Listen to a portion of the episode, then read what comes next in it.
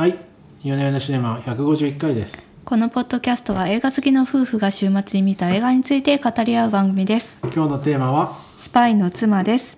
2020年に NHKBS で放送された同名ドラマをスクリーンサイズや色調を新たにした劇場版として劇場公開。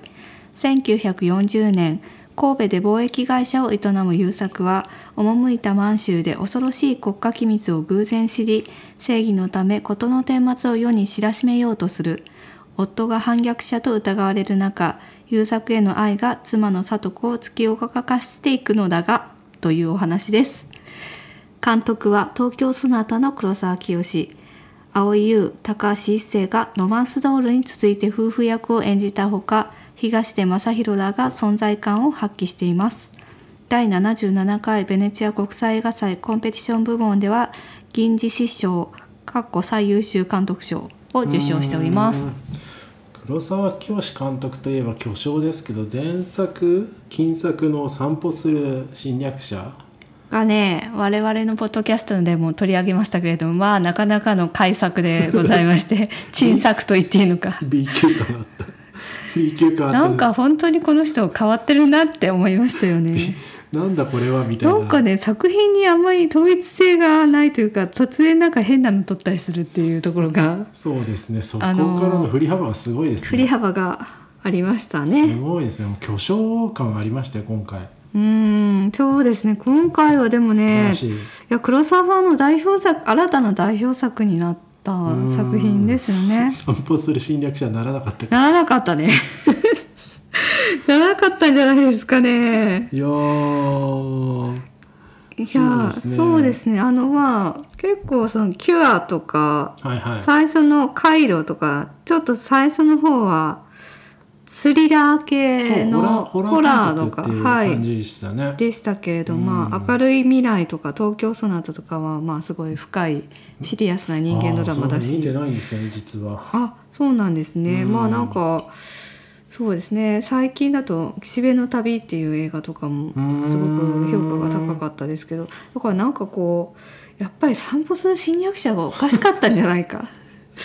なんかそれうん。まあなんかねそういう結構異質な作品を撮ってはいるんですけれども、うん。今回は本当にあのとてもあのドストレートなとてもいい、うんなんかこう昔の日本映画を見るような非常にあの、はい、上質な作品になっておりました。だろうねセリフのテンポが昔の日本映画っぽいんですかね。あそうそうそうそうなんですよ。でね今回脚本を書いたのが浜口竜介と野原この人なんて言うんだ？下の名野忘れよ原野原さん。前野原さん、はい野原さん。野原さん。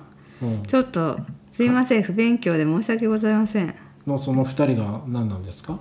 がが、まあ、あの東京芸大であの黒沢清は教えておりましてでその教え子だったんですよ。へでえ。2人ともこう今こう若手の監督さんとして。やって監督さんなのかな？野原正さんですねごめんなさい。はいとしてやっていましてであの特にあの浜口竜介さんの方はですねすごく日本映画界で注目されてるあそうなんだ。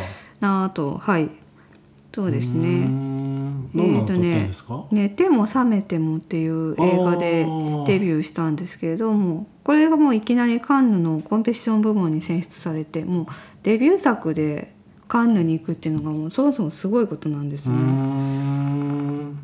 でえっ、とねちょっとタイトル忘れちゃったんですけど今ベルリンでもあの賞を取ったんですよ。なんだっけなあその方。その方浜口さんが。うーん。えっ、とうん。うん。なんだっけな。偶像と想偶然と想像っていう作品ですね。えー、知らないですね。えこれあまだまだそうですね、まだ日本で未公開なので、はい。はということで、というーんということで非常に期待されている監督さん。三人三人ですよ3ね。人でまあ書いていてとはいえあのインタビュー読むとまあ浜口さんとその野原さんが書いてきた段階でもう8割ぐらい出来上がってて黒沢さんはまあちょいちょいって切ったり直したりっていうことをした。先生が。大先生そうそうそう。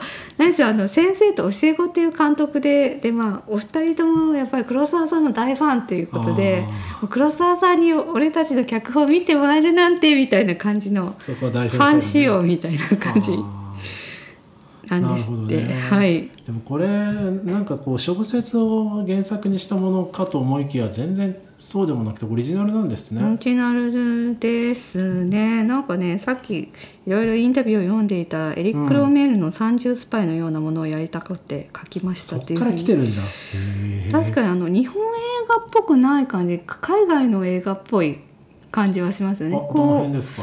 うなんかやっぱり日本映画だとなんていうのかなその男女のやっぱり役割っていうのがそこまで対等じゃない。ではあ。で作品の中ではやっぱりえー、とあこの作品の中では、まあ、一応その時代的にねもちろんねあの男性が働いてて妻は専業主婦でっていうことでうん。力関係はあるんですけど、なんか2人のその力関係がその秘密によってこうなんかこど。確かに。うチェスのように。完全にしあれですね。完全に支配れされているっていう従順であるみたいな。たいなこうねそうですね、夫感じではなくイて。ニシアチブを取る感じ関係ではないですね。妻のこの聡子の方が夫の秘密を知って今度はなんかこう暴露に出たりとかですね。うん。こう自分はいまあそれは愛ゆえなんですけれどもなんかお互いにこう騙し合いをちょっとするわけじゃないですか。あーなるなんかほどお互い何をするかわからないみたいな関係性で緊張感がある。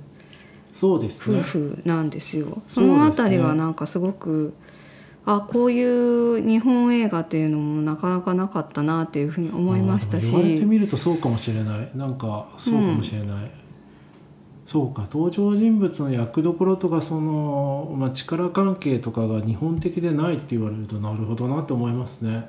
うん。うん。確かに蒼井優ちゃんの演技がところどころ原節子風じゃないですか。何なの？あなたみたいな。私はあなたについていくわ。みたいな。いや今のモノマネはいいですけど。まあそうですね。なんかやっぱり参考にしていたのはやっぱり40年代の作品だっていうふうにていてね、で原節子スパイスパイねしないので原節子じゃゃなくてねなんだっけな。あなんかあるんですね。そういうモチーフというか。うん。そうですね。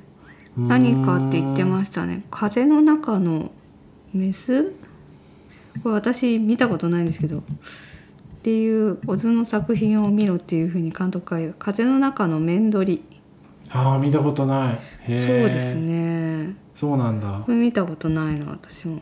あんまり小津の作品の中でも有名じゃない、ね。中絹代さんが主演。うーあん。あそうなんだ。あでもなんか小津安二郎がちゃんとあれなんですね。そういう参考文献に出てくるんですね。うんうん。ですね。あとねうん。増村を参考にしたって脚本の2人は言ってましたね、ん。なんかそのなんていうのかなこう女の情念みたいな 感じ？であの愛のためになんかすごい土地狂ったことをしでかすみたいな。女の情熱はまたなんつうかこううんあれですね。うん。ありきたりな表現ですね、うん、まあちょっとね作品の中でちょっと溝口の溝口を見たのかいみたいなの出てきましたけどなんか言ってた言ってた確かに。まあ、あの辺がやはりちょっと出典元なんじゃないですかねああいうね。あれ何でしたっけ？あの映画館でかかる。何でしたっけ？河原町三四あ郎ちゃん。高知 そうそうあ私がね食いついたのおって思って。あこれなんか意味あるのかなって思って。でインタビューでさっき調べたんですけど、はあはああ。のまあ、やっぱり当時の神戸でかかっていた作品っていうのを調べてて、であの山中貞夫の他の作品「人情紙風船」とかはやってたんだけど、なんか2人が見るのは違うなっていうふうに思ったらしいんですよ。それで、うん。でなんか高知山宗春だったらちょっとこの40年より前の作品なんだけどいいんじゃないかって言って一場面出しているそうなんです。どういうお話なんですかあれは。忘れた。私はあね見た見たことあるんだ一回ねみあのねこの山中貞夫についての話がすごい長くなっていいですか？コンパクトに言うとこの人ね天才なんですよ。コンパクトすいやぎますこの人ね本当日本映画史に残る天才監督なんですよ。はあはあでに今現存するフィルムが3本しかないんですね。うんうんうんでただあの戦争に取られちゃって死んじゃったんですね。ああそうなんですそねれでいやまあ山中がもし生きてたらなんか俺らよりもずっとすごい監督だったっていうふうに他の監督たちも言ってるぐらい。はい。天才。でで現存する3本ももう非常に評価が高い作品なんですよね。で私もあのこの高知山以外のやつはすごい大好き。あこれ以外の2つ？なんかで高知山総集についてはなんか一回フィルムで見たことあるんですけどなんかねあのフィルムの状態はものすごい悪くてそうなんあんまりちゃんと覚えてないみたいな。そんなにピンとこなかったけどまあ見たなみたいな。押してんだか押してないんだかわかんないですけどいやそれ以外の日本を見てくださいみたいなはい。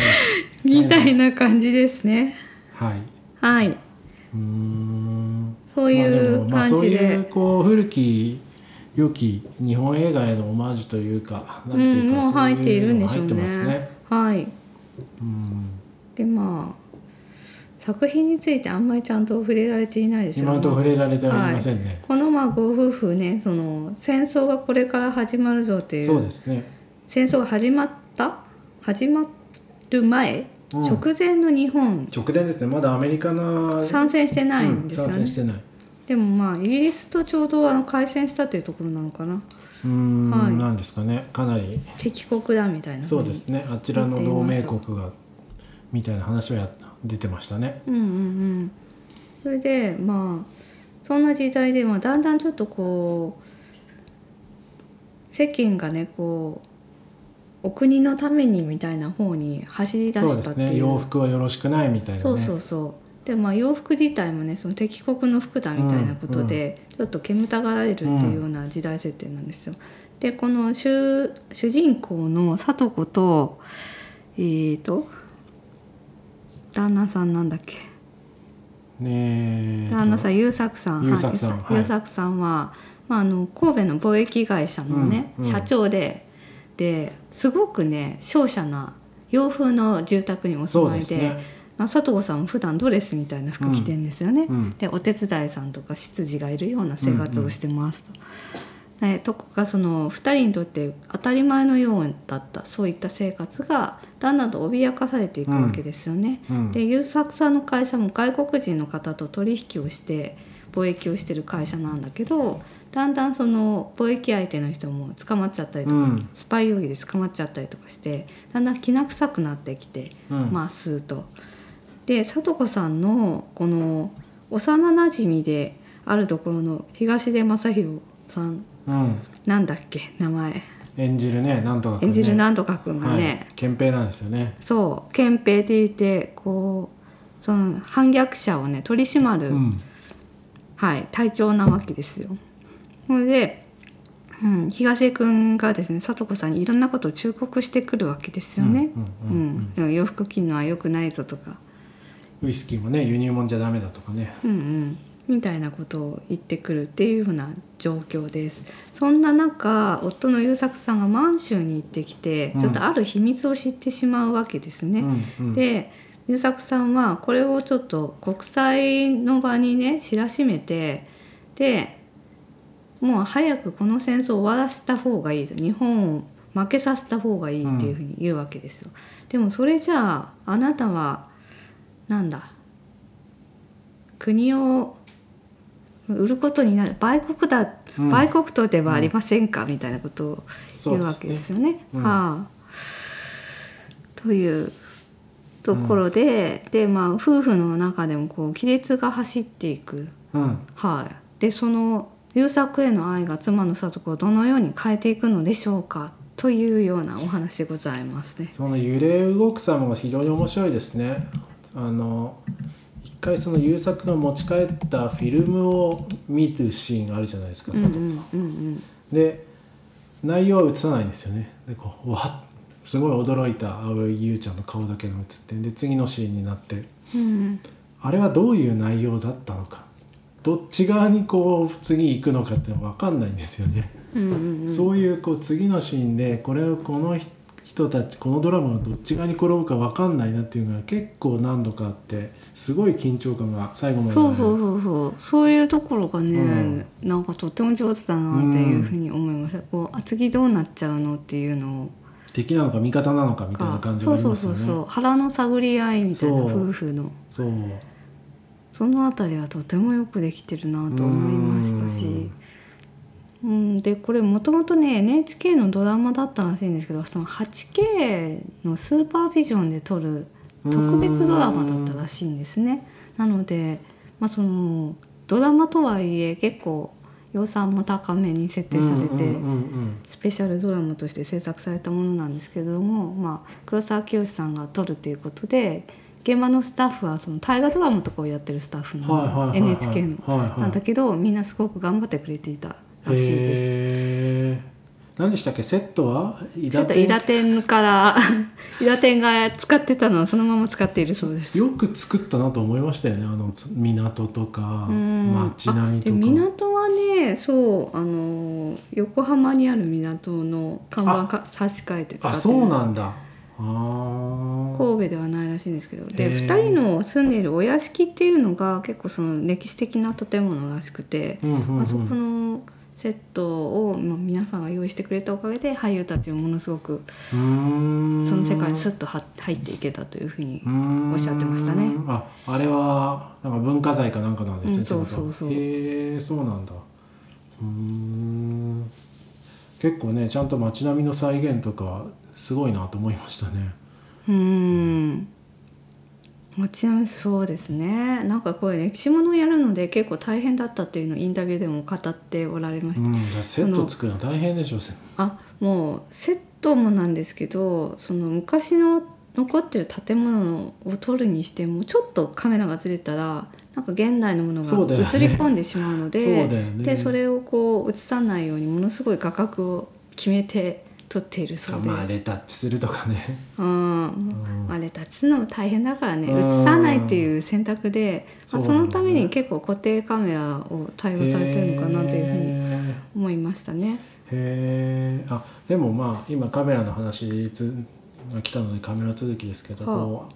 絵もすごいいいですよね。締まってますよね。オープニングからすごい締ま引き締まってるなと思いましてうん。オープニングその優作さんの取引相手が逮捕されるシーンから始まるんですけど、なんかこうドアの横に2人いて、うん。右下にこうロゴが出てうん。中から憲兵が出てきてっていうなんだろうこれはっていう、うん。このこの絵面がすごいかっこいいなとうん思いましたね。うん。あとあの佐藤子さん蒼井優ちゃんが、と、金庫を開けるシーンで、うこうん斜めに光が入ってきててうん。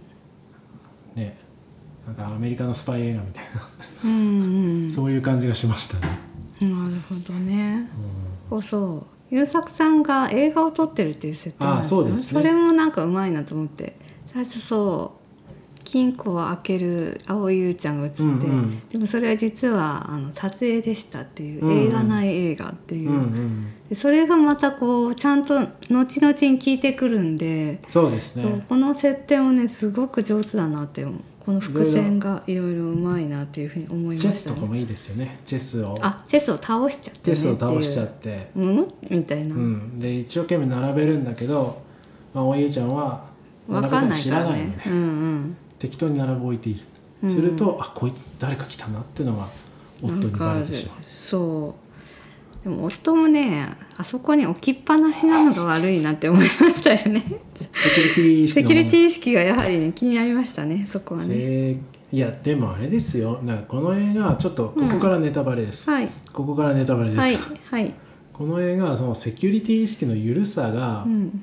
どうなんだって。どこまでがこう計画なのかっていうのがこう最後分かんなく分かんないじゃないですか。うん最後、うん。ここからネタバレですよ、うん。まあ大井優ちゃんが逮捕されますと、うんうん。あれはまあ夫がうん。密告した密告してるわけですよね。うんだから結局まあおとりというか。まあおとりとは思ってないけど妻はそう妻その妻を騙して妻に関しては妻と一緒にいたら彼にとってもリスクなわけですよ、うん。だから妻を置いていった方がいい。そして、まあ、妻にとってもその難しいこうなんかリスクを背負わせるわけにいかないっていう優しさでもあるわけですよね。はい。だから妻をあのあえてこう置いていってはい。憲兵の保護下に置かせたっていうことなのかなと思いました、滞在にならないようなねあのそう滞在にならないレベルにして。なレベルにしてやる、お置いていくっていう。はい、はい、と思いましたあれいいですよね最後は。こうはい。どっち、どっちにどどういう関係なのかどういう感情なのかってこうなかなか読み方がいろいろある終わり方で面白いなと思いましたうね。ん。まあその前にそのスパイがつけてスパイっていうか憲兵がつけてきてないか見張っててくれって言ってうんうん。だんだんとその聡子になんだろうスパイごっこみたいなことをさせるわけですよね。その辺もなんか上手だなっていうふうに思って、うーんで、うん聡子がまあ要するにあのなんか全くお嬢さんで何も世間知らずだから全然気づかないんですよ。見張っててくれって言ったのに何にも気づいてねえみたいなことをまあね優作さんが分かかっちゃうっていうところとかもね。実際2週間にねあの貨物に隠れてサンフランシスコに行ってどこまで立ち振る舞えるのかかっいってていううとねバレバレですよあの人。まあそうですよね。そうなんですよ。だからまあ彼女を連れて行かない方がいいっていうのはもちろんその通りですよ。まあね、うん。一番最後に、うん。もうネタバレもひどいですが、うん。一番最後のテロップに優作さんは死亡が確認されたが偽装だったっていうのがあるじうんうゃないですか、んあれは何なんですかね？その優作さんに会いにうん。うんあの海を渡ったって終わり方なんですかね？っていうことだと思います、あなんかあのテロップが取ってつけた感で私嫌でしたけどー、ね。あそうですか、ん。そうって思いましたけどね。なんかちょっと安っぽいテロップだなみたいな感じがしましたけど。あそうですか。僕はそこはなかったんですけどうん。そこはじゃああの先生に言わせてもよかったかもなみたいな。あああの先生ね。野崎先生ね、うん。うん。そこはなんかやっぱテロップじゃなくて映像で見せてもよかったかも。最初にこれ優作さんが死亡したっていうことだけ知らせてでもまあ死亡確認書は巨匠黒沢さんに今ちょっとダメ出しをしようとして。すいません。いや多分ねでも予算の関係とかがあったのかもしれないですよ。まあなんかいろいろあったのかああってああなっちゃったのかもしれないけど。巨匠黒沢さん劇場版で急とに足したのか何芸大なのか。の教え子たちに今いい感じにダメ出ししてて最高です すいません。ね、うん、ただなんかあのねあの笹野隆さんが来るところその先生うん、が、はいはい。お医者の野崎先生だはいはいっけ、はい。野崎先生はいが来るそうですねところす,、ごく良かったですね。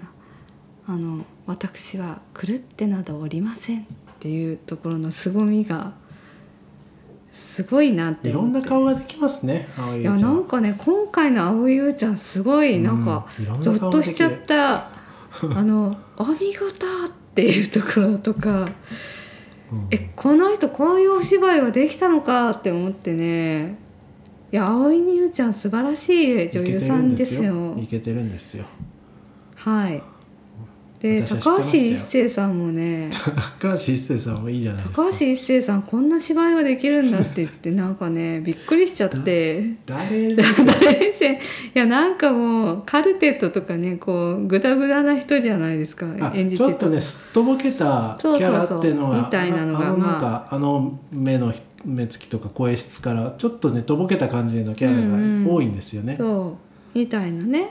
今回はや味わいありますよね。今回はねまあ。マイルド風で芯がある。うん。何を考えているかわからない。そう結構ですね。あの頭の切れるそういう感じがする。男するする。なんですよ。でこう喋り方もねその40年代風なんでちょっとかぶせてくるんだよね。淡々と。結構ねそうちょっとねこうマウンティングな喋り方をしてる。なんかこう直線的に話す感じしますね、そうそうか君はこうなのか、うんみたいな。あなあれなんですかね。ああれうんまいなと、ね。いやや狙ってやってんだろうけど。うん。っていうあなんかこの人もねこんなお芝居できたんだみたいな感じの驚きが全ての役者さんにありまして。全てって言ってもあれですけど東出昌大さんとかもあの憲兵の役なんですけど東出くんすごいじゃんって思って東出くん不倫の話しか覚えてなかったけど最近ね。最近はもっねぱらそのそのそのブランディングしかないですねないけどね。いやすごく良かったです今回のあとあれですね僕的にこうおっと思ったのは音楽ですね。あの長岡亮介さん。そうですね、はい。ペトロールズとか東京事変のギターとかムジカピッコリーノ 我が家では主にムジカピッコリーノムジカピッコリーノのロッソさん。ロストさん。ロッソさんという有名な長岡さんがやって最初長岡亮介って出た時にはい。なんかずっとこうギター一本で弾くようなやつをなるのかなと思ったんですよ、こうジャームッシュのデッドマンみたいうんうんな、全然違って普通に映画音楽でストリングスを使った。そうですね。でさっきちょっとインタビュー、ね。うん、インタビュー見てたら初めてらしいんですよああいうのを作るの。初めてらしいんですよって何が？あのギターじゃなくてああいうストリングス。映画音楽を？映画音楽も初めてだし、はい。あのああいうストリングスをオーケストレーションとかをやるのも初めてだと、あ初めてだ。はへえ初めてやったと、あは初めてやった、い、僕の滑舌が悪い問題ですね。すいません。なるほどなるほど、はい。今理解しました。いやすごいなと思ったっていう。うーん。すごいですね。へえ初めてとは思えぬうん。感じで、はい。そろそろまとめに入りたいお時間ですが。うんうん。そうですね。まとめとしては、うん。お見事でした。いろいろと。あでもまあうん。いいですね。いろいろとお見事でした。いろいろとお見事でしたよ、うん。はい。本当にあの時代背景に沿ったこの美術衣装セット撮影技術。うん、そしてこの脚本がやはりいいですね。うん、この2点3点してい素晴らしい。く素晴らしいですね。男女のこの駆け引きを描いた脚そう。本で。時代性もあるしその愛情ドラマ愛憎もつれる感じもあって、うん。とってもいいですね。とてもねスリリングな、はい、夫婦のドラマになっておりますのでぜひ皆様ご覧いただきたいと思います。はい。では今週はこんなところにしましょう。はい。ありがとうございました、ありがとうございました